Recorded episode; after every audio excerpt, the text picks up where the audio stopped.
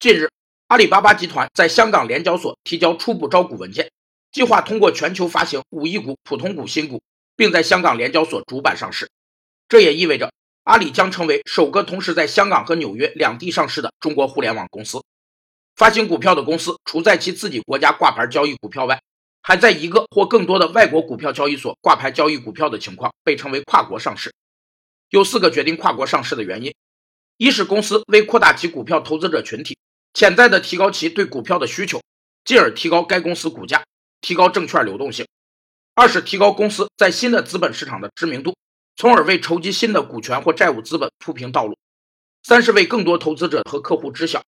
四是创造出更宽的投资者基础，来降低公司遭受恶意收购的可能。